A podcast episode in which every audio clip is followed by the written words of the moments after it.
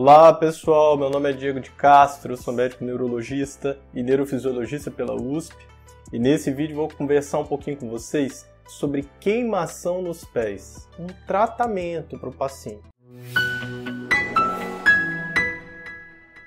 A primeira coisa, pessoal, é que o paciente não pode ficar com o pé muito parado. Por quê?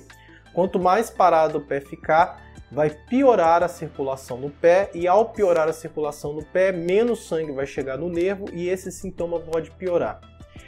Sempre utilize calçados muito confortáveis e evite andar, por exemplo, com a vaiana que está descolando ou algum tipo de coisa que pode deixar o seu pé suscetível ter lesão. Calçado muito apertado, e ao mesmo tempo tente fazer experiências com seu pé, no sentido de oferecer ao pé estímulos ambientais diferentes. Então, por exemplo, andar numa grama, botar o pé sobre a areia, fazer uma caminhada, por exemplo, quem está em região de praia, fazer uma caminhada sobre a areia, só tomar muito cuidado da areia não está muito quente.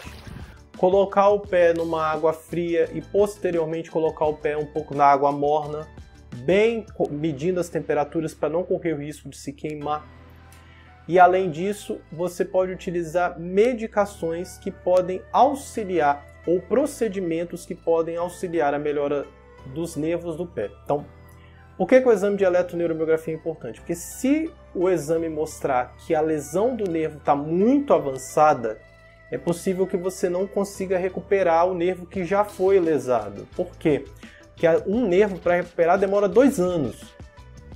Então, se você está com uma glicose lá no céu, até a gente conseguir baixar essa glicose e botar tudo no lugar bonitinho, às vezes vai demorar tempo demais.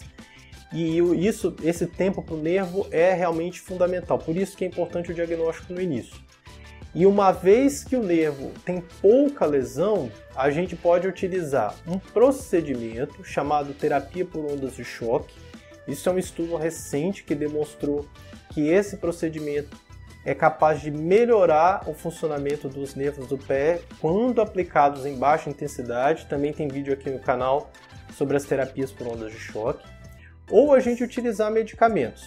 Os medicamentos vão se basear, por exemplo, se a vitamina B12 estiver baixa, tem que corrigir, porque o nervo não consegue recuperar se a B12 está baixa. Se a vitamina D também está baixa, o nervo não consegue recuperar. Se tiver alguma daquelas alterações do ácido úrico, da glicose, do colesterol, o nervo também não consegue recuperar. Então é importante corrigir tudo isso.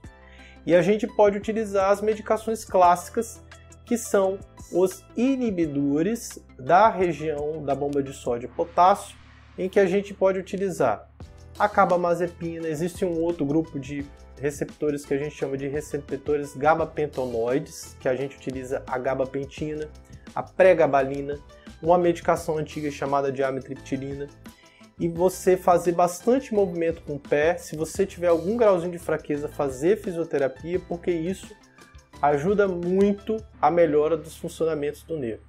Lembre-se sempre que todos esses casos realmente são muito complexos, são muito difíceis, você precisa de uma ajuda médica, uma avaliação especializada para poder te acompanhar.